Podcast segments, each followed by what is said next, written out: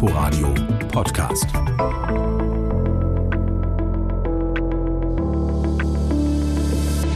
Das, worüber Ulf Morling jeden Tag berichtet, ist meist tragisch und bedrückend, manchmal haarsträubend. Und manchmal ist es einfach zu ungeheuerlich, um wahr zu sein. Eine Stunde hat er Zeit, mit mir über seine Recherchen zu sprechen.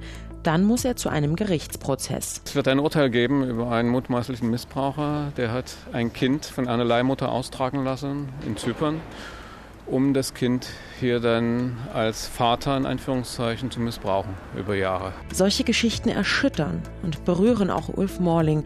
Doch er versucht nicht vorzuverurteilen, sondern sucht immer nach Erklärungen. Pädophile sind pädophil. Die können nichts dagegen tun, aber sie können was dagegen tun, das auszuleben. Dafür gibt es ja Therapien, äh, anerkannte Therapien und das funktioniert wohl auch. Und man kann an diesem Mann zweifeln, dass er es trotzdem macht, dass er Kinder missbraucht. Fürchte, es sind ja fürchterliche Verbrechen, die auch so verurteilt werden im Allgemeinen. Aber es gibt Menschen, die verhalten sich halt falsch. Ob das der Radfahrer ist, schlechter Vergleich vielleicht, der bei Rot über die Straße fährt, über die Ampel oder auch ein Autofahrer oder eben eine ganz schlimme Kriminalität einen umbringt oder gar sich an Kindern vergreift. Das Allerschlimmste vielleicht. Den ganzen Tag beschäftigt er sich mit Straftaten und glaubt trotzdem noch an das Gute im Menschen.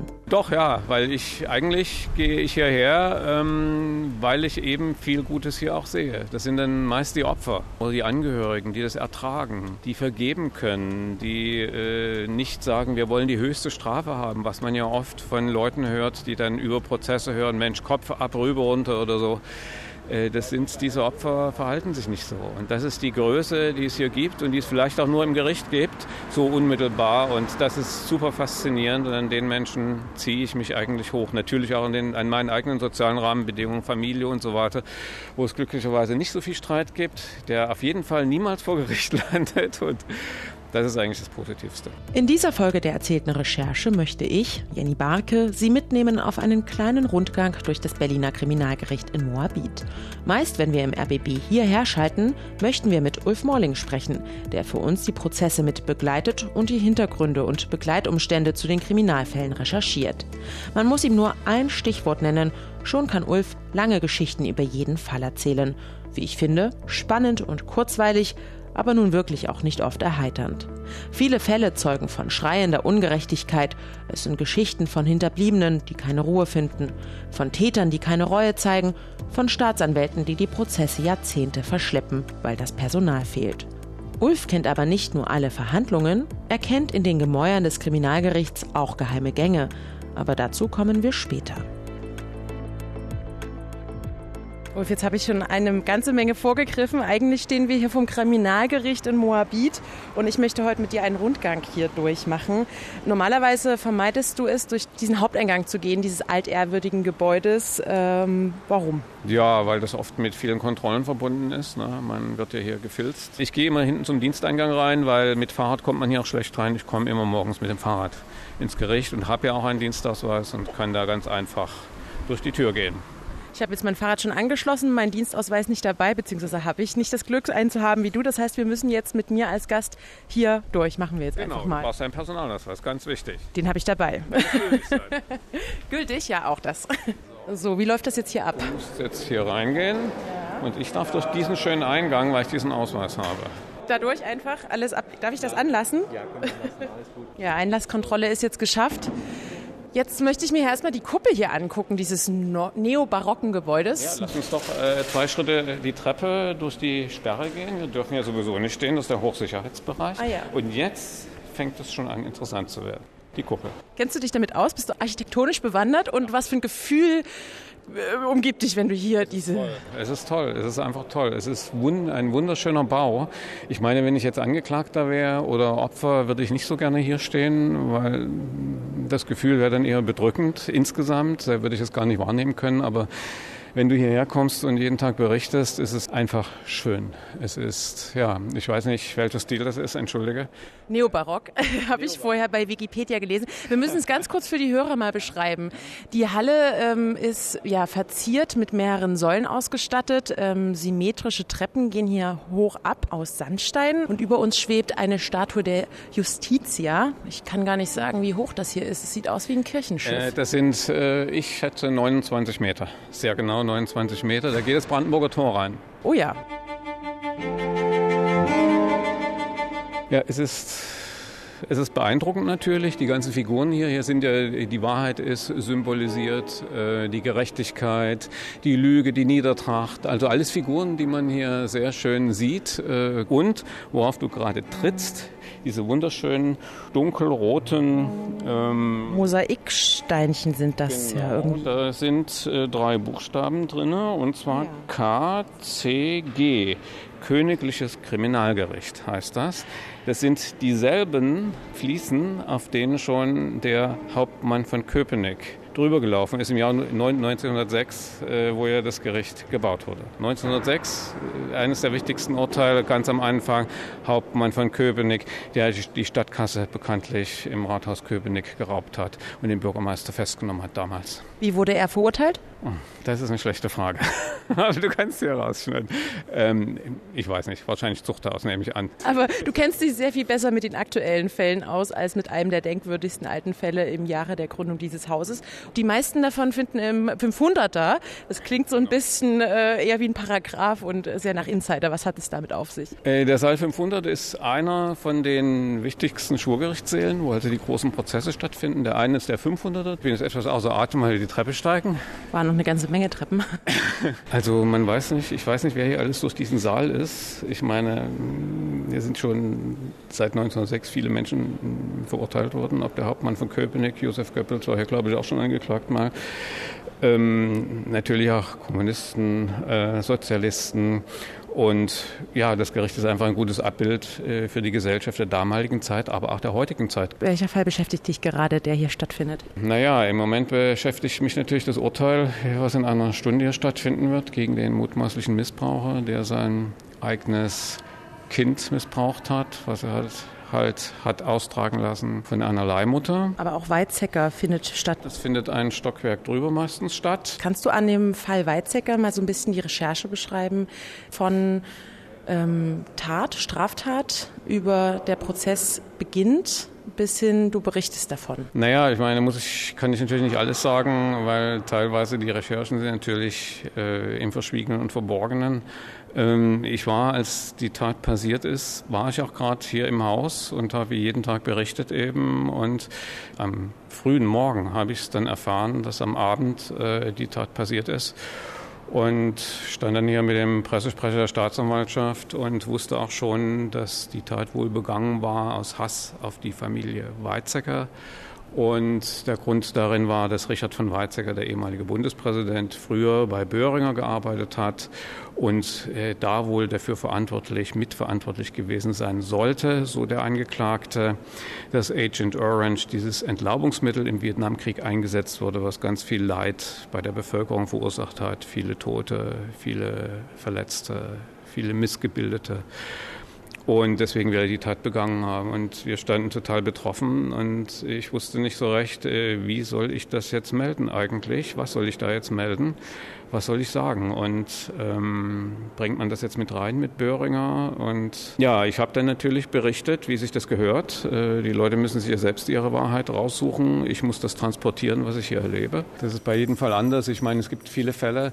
Du hast gerade eben gesehen, als du unten in der Kontrolle noch warst, habe ich schon mit zwei Anwälten gesprochen, die auch gerade ins Haus kamen, die mich kennen von dem, was ich natürlich im Radio mache, aber auch mich als Person kennen, weil hier gibt es viele Verhandlungspausen, wo man dann manchmal stundenlang im ungünstigsten Fall herumsteht und dann natürlich auch miteinander plaudert und Kontakte knüpft. Und deswegen ist es auch so wichtig, jeden Tag hier zu sein, weil nur so bekommt man Kontakte. Wenn man einmal hier reingeht, über einen Prozess berichtet, weiß man gar nichts. Dann durch das Vertrauen, was man sich im Laufe der Jahre hier erwirbt, auch Kontakt zu den Opfern bekommt, mit ihnen reden kann und sie auch damit einverstanden sind, weil sie auch oft das dann möchten, dass es nach außen kommt. Das ist eigentlich auch das Bewegendste, weil das ist was anderes als so ein Paragraph, der im Raum steht. Das ist dann eben ein Leben, was dahinter steht.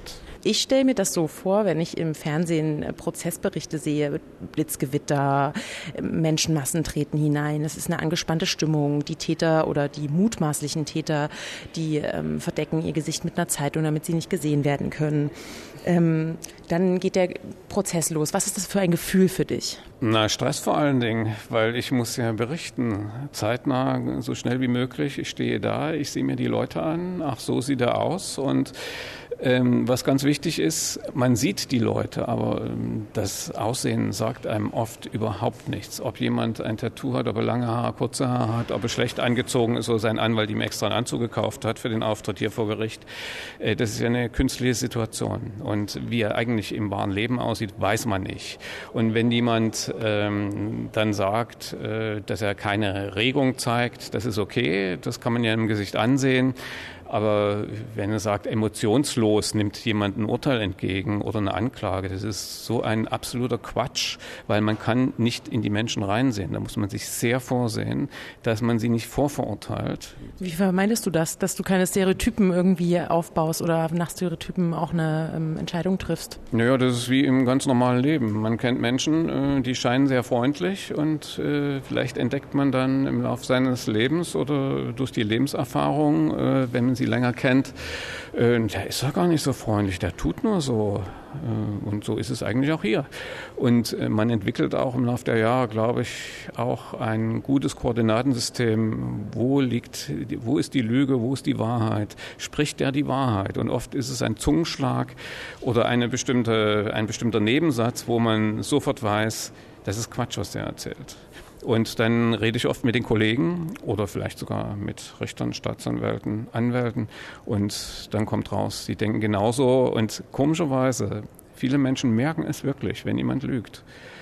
Das darf man natürlich nicht im Urteil dann verwenden, das ist nur ein Gefühl, was man hat. Und das muss natürlich fundamentiert werden äh, und, und, unterfüttert werden durch Fakten, die man hat. Hast du manchmal auch Angst vor den Tätern oder den mutmaßlichen Tätern, die hier reingehen und die dann immer sehen, dass du über sie berichtest? Naja, also als meine Kinder klein waren, hatte ich schon ein großes Interesse daran, dass meine Adresse nicht publik wird und es gab ein, zwei Fälle von Bedrohungen, aber das ist eigentlich absolut harmlos, wenn ich das mit dem vergleiche, wie hier manche ähm, Staatsanwälte und manchmal auch Richter behandelt werden, sowohl von den Medien, von bestimmten Zeitungen, was dann auf den ersten Seiten steht, ähm, als auch ähm, von den Verwandten vom Umfeld der Angeklagten, wo richtig bei YouTube dann zu sehen ist, äh, wie auf Bilder von ihnen geschossen wird.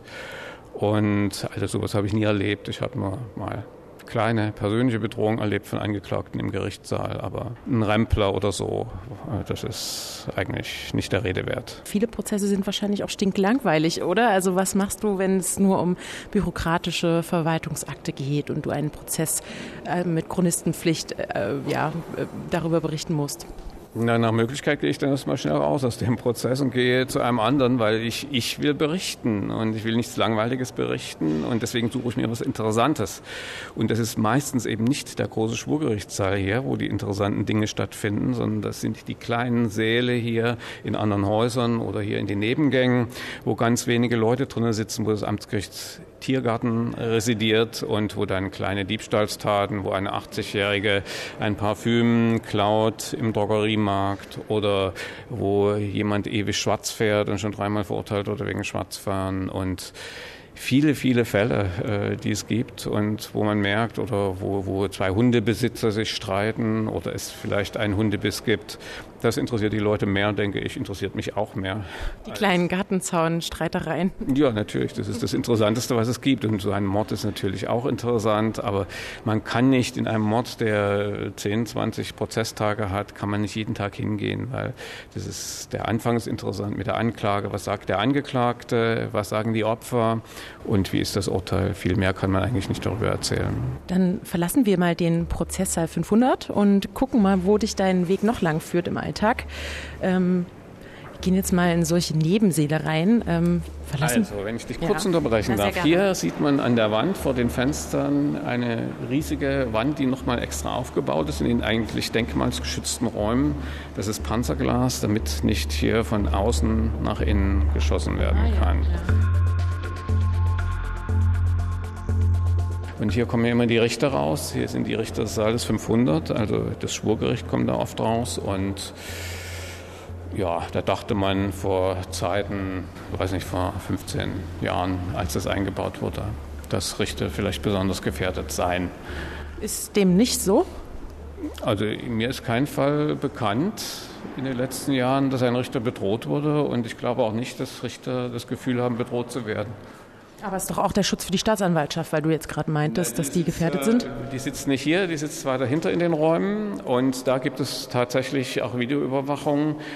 Und zum Beispiel der Chef der organisierten Kriminalität, der hat ein Zimmer, wo äh, zwar die Zimmernummer dran steht und seine Abteilung, aber kein Name, nichts. Und wo man eigentlich nicht weiß, wo er ist, was auch nicht gesagt wird, in, welchem Zimmer er sitzt. Aber gibt es dort auch ähm, diese Scheiben, ähm, die verhindern sollen, dass jemand durch ja, gerade wo der sitzt, äh, gibt es die Scheiben nicht. Das geht dort auch gar nicht technisch. Äh, der ist dort später mal hingekommen, als so eine Bedrohungslage entstanden ist. Und äh, das wird, ja, eigentlich kommt ja hier niemand mit Waffen rein. Du hast vorhin gesehen, man wird kontrolliert. Und deswegen geht man, glaube ich, auch davon aus, dass das sicher ist. Wobei man muss sagen, dieser Oberstaatsanwalt war auch längere Zeit unter Personenschutz. Also er hatte immer drei Beamte bei sich und das sieht schon sehr martialisch aus, wenn dann jemand hier den Gang entlang kommt, den langen Gang. Und drei Männer, die noch größer sind als er selbst, ähm, gehen neben ihm und gucken genau den Leuten ins Gesicht. Und das ist ihm selbst sehr, sehr peinlich gewesen, wie allen, die hier mal unter Personenschutz standen.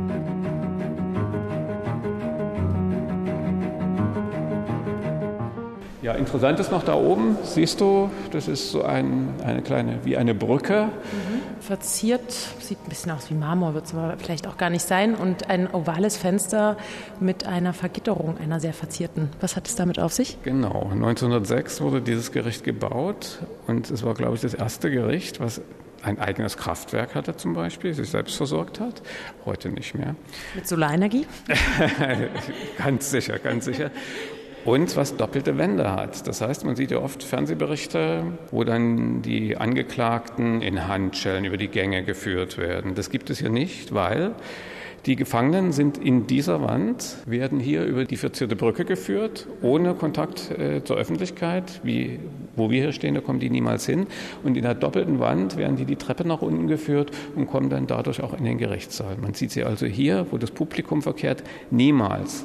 Und dieser Gang da oben, diese Brücke, hat Verbindung zu, zur Untersuchungshaftanstalt Moabit in Alt-Moabit und wird die Leute kommen, die Strafgefangenen, die Untersuchungsgefangenen kommen direkt von dort dann hierher. Unter Bewachung können eigentlich nicht fliehen, trotzdem gibt es natürlich Fluchtversuche und es gibt auch Fluchtereignisse in den letzten Jahren. Da gibt es dann immer eine ganz, ganz laute, ähm, ein ganz lautes Signal und äh, das ist so laut und dann hört man hier die Wachtmeister durch die Gänge rennen und da macht man am besten Platz, weil die können ganz schön fix rennen und eigentlich bringen sie auch die Leute dann wieder dorthin, wo sie hingehören, in die Untersuchungshaft. Also die doppelten Wände sind dafür da, dass sie nicht gut fliehen können oder war das auch ein bisschen Schutz ähm, vor der Öffentlichkeit für noch nicht verurteilte Menschen? Nö, es ging damals, 1906, ging es glaube ich schon noch um den Schutz der Öffentlichkeit und um das alles hier so abzuwickeln, dass nichts passieren kann. Heute, heutzutage geht es vielleicht auch ein bisschen um die Persönlichkeitsrechte der Angeklagten, denn die gelten ja als unschuldig, bis sie rechtskräftig verurteilt sind. Und wenn jeder sie dann hier knipsen kann, das ist nicht so schön, obwohl das verboten ist. Hast du manchmal auch Mitleid mit den Angeklagten? Wenn man an Missbraucher denkt, ähm, gibt es einen Fall zum Beispiel, der hat sich auch einen kleinen Jungs vergriffen. In der Charité war das, glaube ich. Und der hat sich dann versucht, wie es so heißt, selbst zu entmannen. Äh, also nicht jetzt um eine niedrigere Strafe zu kriegen, ist ja immer der Reflex vieler Leute, die wenig Mitleid haben und äh, wenig Empathie gegenüber solchen Tätern, was man vielleicht auch verstehen kann. Aber ich muss da natürlich weitergehen, äh, um nicht so eine Art Verständnis, aber man soll schon wissen, dass es eben eine Festlegung ist, eine genetische Pädophilie und dass man natürlich nicht pädophil werden muss oder nicht an kleine Kinder ran muss, aber ähm, es ist erst mal da. Man muss halt eine Therapie machen, aber die muss man dann auch machen. Und äh, er hat versucht, halt, sich wirklich zu töten und hat auch ein Geständnis abgelegt, wo was sehr ergreifend war. Nicht so ein Geständnis, um weniger Strafe zu kriegen, das ist das Übliche, was es hier gibt, sondern ein wirklich, was einem ans Herz ging. Selbst wenn es ein, ein Mensch war, der kleine Kinder missbraucht hat. Es hat einen schon bewegt, wenn man versucht hat, soweit es geht, und es fällt einem sehr schwer, vorurteilsfrei ranzugehen und auch mal zu gucken, sich versuchen reinzuversetzen in die Lage des Angeklagten. Das sollte man tun, auch wenn das Sachen sind, die man sich nicht vorstellen kann. Das ist die Aufgabe eines Gerichtsreporters. Man muss sich auch in einen Mörder versuchen, reinzuversetzen. Das ist ganz klar. Sonst kann man darüber nicht ordentlich berichten, finde ich. Deine Berichte verfasst du in deinem Büro. Da lass uns jetzt gerne mal hingehen. Da verbringst du ja viel Zeit wahrscheinlich im Gericht ja. auch. Oder? Sehr gern, sehr viel. Ja, naja, ich komme so zwischen acht und halb neun an, mir an, was los ist und ob die Seele sich geändert haben. Und ab neun bin ich dann in den Prozessen. Und kurz vorher gehe ich noch mal oft in die Justizpressestelle die liegt bei mir auf dem Weg sozusagen. Wir sind jetzt noch im Altbau. Es gibt ja vier, fünf, sechs Häuser hier rundherum. Mhm. Und dann gibt es die Kirchstraße, wo die Verkehrsgerichtsprozesse stattfinden, unter anderem auch der Fall Konstantin. Ähm, also wenn Kinder oder Menschen umgefahren werden von Lkw-Fahrern oder Pkw-Fahrern, wem auch immer. Das findet dann in der Kirchstraße statt, das ist zwei Straßen weiter. Also, und hier sieht man, der Pressesprecher der Berliner Staatsanwaltschaft sitzt hier. Ist das nur einer? Der hat ja eine ganze Menge zu tun. Einer. Das ist sein Vorzimmer. Und hier sitzt Frau Jani, die derzeitige Justizpressesprecherin. Bist du mit den beiden per Du? Nein, nein, das finde ich ganz wichtig, professionelle Distanz. Also wir, wir verstehen uns, äh, ich verstehe mich eigentlich mit vielen Menschen hier sehr gut, sie sich mit mir auch. Und ähm, ich finde es wichtig, dieses Siezen. Ist zwar völlig unüblich, mache ich sonst auch nicht, aber im in der Berufsumgebung finde ich das wichtig, weil das, ich habe eine andere Stellung hier. Ich bin Journalist. Ich bin kein Gegner der Pressesprecher in der Justiz, aber ich muss auch kritisch berichten. Und ich kann besser kritisch berichten, wenn ich den Leuten nicht zu nahe komme. Und das wäre zu nah, wenn wir uns duzen, ist mein Gefühl. Wenn du dort aus dem Fenster jetzt in den Innenhof guckst, der wunderschön grün ist, mit einer herrlichen Buche, wenn ich das richtig sehe, was auch immer. Traumhafte Aussichten auf jeden Fall. Ruhe da hinter Moabit. Ja. Da unten sieht man mein Zimmer. Ah, ja. Diese kleine Vorbau. Da ist auch schon ein Waschbär gesichtet worden. In deinem Zimmer oder oben drüber? Oben drüber, glücklicherweise. Und hier übrigens in dem großen Hof, ja, mit den 29 Meter Höhe, Brandenburger Tor und so, da war schon ein Eichhörnchen. Das hat sich irgendwie hier reingeschlichen ins Haus und ist dann irgendwann abgestürzt, leider. Aber der Waschbär konnte gerettet werden über deinem Zimmer?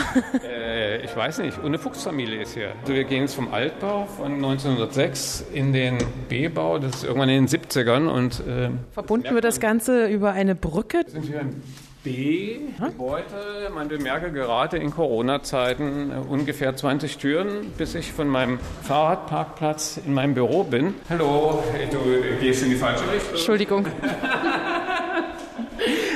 Man sollte nicht zu voreilig sein. Äh, ich bringe dich danach zurück, du wirst wahrscheinlich den Rückweg nicht finden. Ich kenne nur einen, der auf Anhieb den Rückweg hier gefunden hat, und das ist der Techniker vom RBB, der das Studio hier betreut. Das hat mich sehr verwundert. Ein toller junger Mann, der es echt geschafft hat, auf Anhieb diesen wirklich ziemlich schwierigen Weg zu finden. Challenge accepted. Es ist ein kleines Labyrinth hier. Wir sind jetzt durch sehr, sehr viele Gänge gelaufen, viele Türen.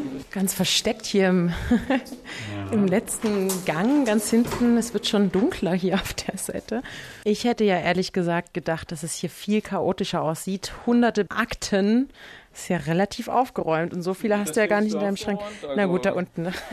Also neben meinem Mittagessen liegen da, ich weiß nicht, ungefähr 30, 40 Klatten A4, wo die Prozesse der letzten 20 Jahre drin sind. Ist es übrigens ganz, ganz wichtig, weil ich da wortwörtlich, wortwörtlich zum Teil die Sachen mitprotokolliert habe. Das kann noch ganz schön wichtig werden und ist zumindest historisch dann vielleicht bei einigen wenigen Prozessen doch toll, dass das alles da ist, die Aufzeichnung. Von den O-Tönen mal ganz abgesehen, die man gemacht hat, von den Interviews. Das ist wichtig. Du hast hier Glatten liegen von den letzten 20 Jahren. Du bist also seit 20 Jahren Gerichtsreporter? Ich glaube seit 25. Wie bist du dazu gekommen? Hast du Jura studiert und wurdest dann gefragt, weil du die Expertise mitgebracht hast oder was ähm, war der Auslöser? Nee, ich habe beim Privatsender angefangen und habe da eigentlich alles gemacht. War ja auch Landespolitik, Bundespolitik. Dann war ich bei Antenne Brandenburg danach, bin dann irgendwann gefragt worden, ob ich das nicht machen will als Gerichtsreporter hier. Ich kannte Moabit schon, weil ich schon öfter da gewesen war als Journalist und fand das eine tolle Idee. Wie viel Vorwissen hast du mitgebracht? Wie viel juristisches Know-how musstest du dir noch anlesen und beibringen? Naja, also jetzt, es ist ja verjährt sozusagen. Ähm, es hat lange gedauert. Also ich dachte eigentlich, ich bringe ziemlich viel mit. Ich kannte natürlich die üblichen Gerichtsreporter, ähm, die ich gelesen habe aus der Weimarer Republik und so und äh, war dann, als ich gerade begonnen hatte, ziemlich schnell im Politbüroprozess gelandet und äh, da ging die Anklage, äh, ging ja um die Mauertoten und äh, da ging es um Totschlag durch Unterlassen. Was ist Totschlag durch Unterlassen? Totschlag mag man sich noch vorstellen können, aber durch Unterlassen, was ist das? Und dann saß ich beim Generalstaatsanwalt hier, Herrn Christoph Schäfken, und er erklärte mir väterlich, was ähm, Totschlag durch Unterlassen ist. Ich hatte zuvor natürlich alle Artikel gelesen in der Süddeutschen Spiegel, was es dazu gab, aber äh, die hatten auch nicht so richtig Ahnung, muss ich leider sagen, äh, obwohl ich die Kollegen sehr geschätzt habe. Also äh, inzwischen denke ich, mein Gott, es ist Wahnsinn, dass ich das trotzdem geschafft habe und ordentlich berichten konnte. Man muss ganz viel dazulernen. Und ich glaube auch dadurch, dass man ganz viele Verhandlungen hier besucht und ganz viele verschiedene Verhandlungen, es gibt ja hier oft Spezialrichter für Wirtschaft zum Beispiel, für organisierte Kriminalität, für Rauschgift, ähm, äh, für Mord und Totschlag, die Schwurgerichtskammern, hat man ein Bild äh, von der Strafjustiz, äh, vom Strafgesetzbuch, was oft weiter gefächert ist, als das Richter dann hier hat. Das heißt nicht, dass ich besser Bescheid weiß als ein Richter, der Jura studiert hat und der sich auf Strafrecht spezialisiert hat, aber ich glaube schon, dass man im Laufe der Jahre schon sehr kompetent werden kann und dann auch so einen Fall erklären kann. Das ist vielleicht das Gegenbeispiel zu den Politbüroprozessen mit Totschlag durch Unterlassen dieser Mordfall Kudammraser, hm, das ist doch natürlich ein Mord, wenn jemand mit 160 über den Kudamm rast, denkt jeder, aber so einfach ist das nicht. Und auch wenn einem das langweilt, die Juristerei, man muss da schon die Unterscheidung treffen, die es nun mal im Strafgesetzbuch gibt. Und dieses Strafgesetzbuch wurde unter anderem geschaffen von den Leuten, die wir wählen, die dann im Bundestag sitzen und diese Gesetze beschließen. Und deswegen sollten wir uns dann darüber auch auseinandersetzen. Du hast hunderte Fälle erlebt, Tausende, ich weiß nicht. Tausende wahrscheinlich, ja, sicher, ja. Kannst du dich noch an alle erinnern? Nein, an alle sicher nicht mehr. Äh, das ist aber, glaube ich, auch so ein Reflex, äh, Verdrängung einfach, weil viele Sachen, also zum Beispiel, wenn einer seine Freundin, weil sie schwanger wurde, äh, verbrennt äh, und dann wegen Mordes verurteilt wird. Das sind Sachen, ich weiß die zwar noch, aber das möchte ich nicht in mir behalten. Das möchte ich wirklich verdrängen. Und wenn ich darüber mal wieder berichten müsste, würde ich mich natürlich wieder einarbeiten. Das würde alles wieder hochkommen und ich könnte gut darüber berichten, aber das mag man nicht in Erinnerung behalten unbedingt. Welcher Fall lag dir besonders am Herzen, wo du dich auch gut dran erinnern kannst? Das sind vor allen Dingen Fälle, äh, jetzt ganz allgemein gesagt, ähm, wo man das Gefühl hat, es kann immer wieder passieren. Und das sind eben diese berühmten Abbiegeunfälle, wo sich aus meiner Sicht ganz persönlich die Politik windet äh, und sich auf die europäische Gesetzgebung beruft, um irgendwelche Abbiegeassistenten einzuführen und wo ja immer noch Menschen umkommen. Dieses Jahr sind schon wieder mehr Fahrradfahrer, glaube ich, gestorben als im letzten Jahr. Und zum Beispiel eben dieser Fall Konstantin, dieses siebenjährigen Jungen, der vor zwei Jahren mit seiner Mutter zur Schule fuhr und sie fuhr hinter ihm, also er fuhr auch nicht alleine und sie hatte es mit ihm geübt. Ab dem vierten Lebensjahr konnte er Rad fahren und an der Ampel blieben sie stehen in Spandau und sie, die Mutter sagte dann, ja, jetzt kannst du weiterfahren, nachdem sie geguckt hatte, dass niemand kommt. Und dann ist er gefahren und plötzlich war dieser LKW da. Ja, und dieser LKW hätte ihn hätte den kleinen Konstantin zwölf Sekunden sehen können, wenn er in die Spiegel geguckt hätte. Und das sind so Fälle, er ist dann, hat den kleinen Jungen totgefahren, die Mutter hat im Prinzip zugesehen und die saß dann da und ihr war es ganz wichtig, auch mit mir zu sprechen. Allerdings erst nach dem Urteil. Diese Hilflosigkeit, die aber keinerlei Aggressivität hat. Keinen Vorwurf, keinen harten Vorwurf der Politik gegenüber, sondern das Schicksal annehmen, dass mein Kind gestorben ist, versuchen, was zu verändern, aber keinen abgrundtiefen Hass zu haben auf die Leute, die aus ihrer Sicht, die Politik zum Beispiel und der Lkw-Fahrer vor allen Dingen dafür verantwortlich sind, dass ihr Kind umkam. Das ist da überhaupt nicht da. Und das sind so positive Momente, auch wenn es schrecklich ist, so einen Menschen zu interviewen, seine Mutter zu interviewen. Wo ich denke, wie groß kann ein Mensch doch empfinden, sind die Empfindungen eines Menschen, dass das irgendwie, dass da kein Hass kommt, sondern dass er versucht, das anders zu bewältigen und was positiv zu verändern, das positiv umzumünzen, obwohl das eigene Kind gestorben ist. Das finde ich Wahnsinn. Geändert hat sich aber seitdem immer noch nichts. Du hast mir auch im Vorgespräch von vielen Missbrauchsfällen erzählt, die einfach liegen bleiben, weil die Justiz zu wenig Personal hat, um die aufzuarbeiten. Verstehst du dich da auch als Anwalt der Opfer, um eine Medienaufmerksamkeit zu schaffen und ähm, ähm Dinge in Gang zu setzen? Also ich versuche eigentlich äh, weder Anwalt der einen noch der anderen Seite zu sein. Und es kann auch durchaus sein, dass ich mich für einen Angeklagten einsetze. Denn wenn gleich äh, ihm vielleicht Pädophilie, also Missbrauch von Kindern vorgeworfen wird, hat auch er das Recht, äh, dass dieser Fall verhandelt wird. Er gilt als unschuldig und äh, deswegen muss schnell ein Strafprozess her, wenn er denn angeklagt ist und ihm das eventuell nachgewiesen werden kann, weil er hat genauso das Recht, äh, dass er ein schnelles Urteil kriegt und nicht ewig dieses Damoklesschwert der Verurteilung über ihm schwebt. Genauso wie die Opfer, die damit abschließen wollen, dass was Schreckliches ihnen passiert ist oder ihren Kindern passiert ist, ihren Verwandten passiert ist. Was ich äh, oft denke, dass man glaubt, Politik ist so gar nicht so wichtig und warum soll ich mir jetzt die Tagesschau angucken? Warum soll ich die Abendschau sehen? Und ist doch eigentlich alles egal. Ich, ich interessiere mich nicht dafür. Aber wenn man sich dafür interessiert, dass Menschen, die Schlimmes machen, nach verurteilt werden, muss man sich, sollte man sich auch für Politik interessieren, weil die legt fest, in Gesetzen und Verordnungen, äh, was mit diesen Menschen passiert und wie schnell das gehen muss. Und die sorgt dafür, dass es genug Richter gibt, um einen Fall abzuurteilen oder genug Staatsanwälte, die einen Fall bearbeiten können. Da sind nicht die faulen Beamten. Wenn ich hier abends um sieben sitze und gehe durchs Haus, da sitzen noch genug Leute da, die ihren Job machen und die sitzen genauso seit frühmorgens da wie ich. Also es ist nicht das faule Beamtenpack in Einführungszeichen, was ja manche gerne so sehen möchten. Nein, es sind Leute, die hängen genauso daran, dass Menschen verurteilt werden, endlich ihren Prozess kriegen. Und dann gibt es natürlich Grenzfälle, wo die sagen, das ist so ein schlimmer Fall. Und ich muss ja sowieso erst die Fälle behandeln, wo jemand in Untersuchungshaft sitzt. Und deswegen lasse ich den ach so schlimmen Fall erstmal liegen, mache den Haftfall und dann genüge ich den Vorschriften und äh, dann ist alles gut. Und das sind die Fälle, wo was liegen bleibt, wo ein Mädchen missbraucht wird und wenn sie dann junge Frau selbst Kinder hat, kommt es hier erst zu, zum Prozess. Ein absolut untragbarer Zustand. Hast du dich schon mal zu sehr befangen gefühlt, um einen Fall objektiv auseinandernehmen zu können und den zu analysieren und darüber zu berichten? Naja, da ich selbst Fahrradfahrer bin, ist es natürlich bei so Abbiegeunfällen mit Fahrradfahren schwierig, weil eigentlich, äh, wenn ich als seriöser Journalist arbeiten will, äh, müsste ich es unter Umständen ablehnen, über äh, Fahrradfahrer zu urteilen. Und also ich urteile ja auch nicht deswegen, sondern ich versuche so objektiv wie möglich darüber zu berichten. Und das heißt für mich in erster Linie, dass ich mich mich an das Gutachten halte. Es gibt ja einen Verkehrsgutachter, der bekanntlich unbefangen äh, nach bestem Wissen und Gewissen äh, urteilen muss, was dem äh, Unfallverursacher möglich war, ob er den Unfall, den tödlichen, hätte verhindern können beim Abbiegen zum Beispiel. Und daran halte ich mich eigentlich sklavisch. Natürlich gebe ich wieder, äh, was die einzelnen Beteiligten sagen die Zeugen im Prozess. Das sind oft sehr widersprüchliche Aussagen.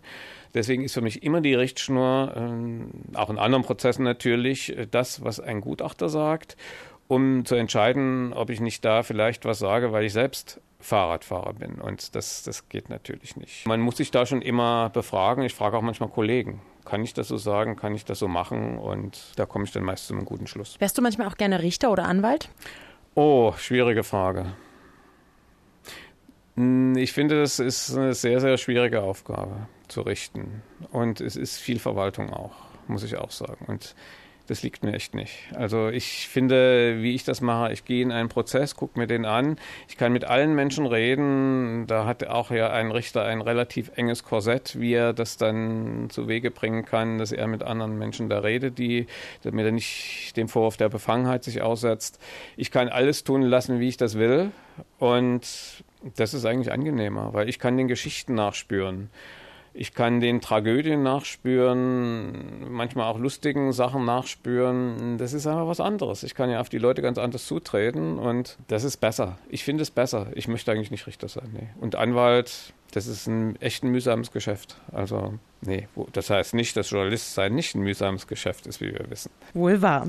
Was reizt dich so besonders daran, Gerichtsreporter zu sein, trotz des ganzen Leides? Ja, ich glaube, man, ich habe ja nun als Journalist äh, in vielen Bereichen gearbeitet und finde, dieser Bereich ist äh, sehr, sehr lebensnah natürlich, weil hier wird ja das Leben verhandelt und man bekommt es durch so einen Prozess auch sehr komprimiert mit und Dadurch, dass ähm, man doch schon sehr lange hier ist, äh, hat man die Möglichkeit, in entsprechender Weise dann, die man auch gelernt hat, auf die Menschen zuzugehen und viel von den Menschen zu erfahren, über ihr Leben, andere Leben kennenzulernen oder über ihr Leid. Wie bewältigt man Leid? Und da ich da sehr offen rangehe, glaube ich, dass das so ein gegenseitiges Geben und Nehmen ist. Es bringt den Menschen was, die Schlimmes erlebt haben, mir das zu erzählen. Es entlastet sie vielleicht ein ganz, ganz kleines Stück und ich kann das weiter transportieren und mir ganz persönlich bringt es auch etwas, weil ich ich sehe, man kann viele schlimme Sachen erleben, aber man kann sie auch bewältigen. Und das zu sehen, finde ich toll, was ein Mensch leisten kann. Also gibt dir deine Arbeit auch so ein bisschen Demut? Ganz sicher, ganz sicher und ganz viel Demut, ja. Vielen Dank für das Gespräch und für den Rundgang durchs Kriminalgericht, Ulf. Gern geschehen, sehr gern. Komplett zum Nachhören gibt es diese wie auch alle vorhergehenden und alle folgenden Folgen unseres Inforadio-Podcasts Die erzählte Recherche bei Spotify, der ARD-Audiothek oder wo auch immer Sie sonst sich Ihre Podcasts runterladen. Und während ich mich jetzt wieder durch die verschachtelten Gänge zurück ins Moabiter Getümmel irre, können Sie sich ja mal noch überlegen, ob Sie uns gerne schreiben möchten, wie Ihnen der Rundgang gefallen hat. Und auch für alle anderen Anregungen und Kritik gibt es eine E-Mail-Adresse, die heißt recherche.inforadio.de. Ich bin Jenny Barke, sage Tschüss bis zum nächsten Mal, wenn Sie mögen. Wir hören uns in 14 Tagen wieder.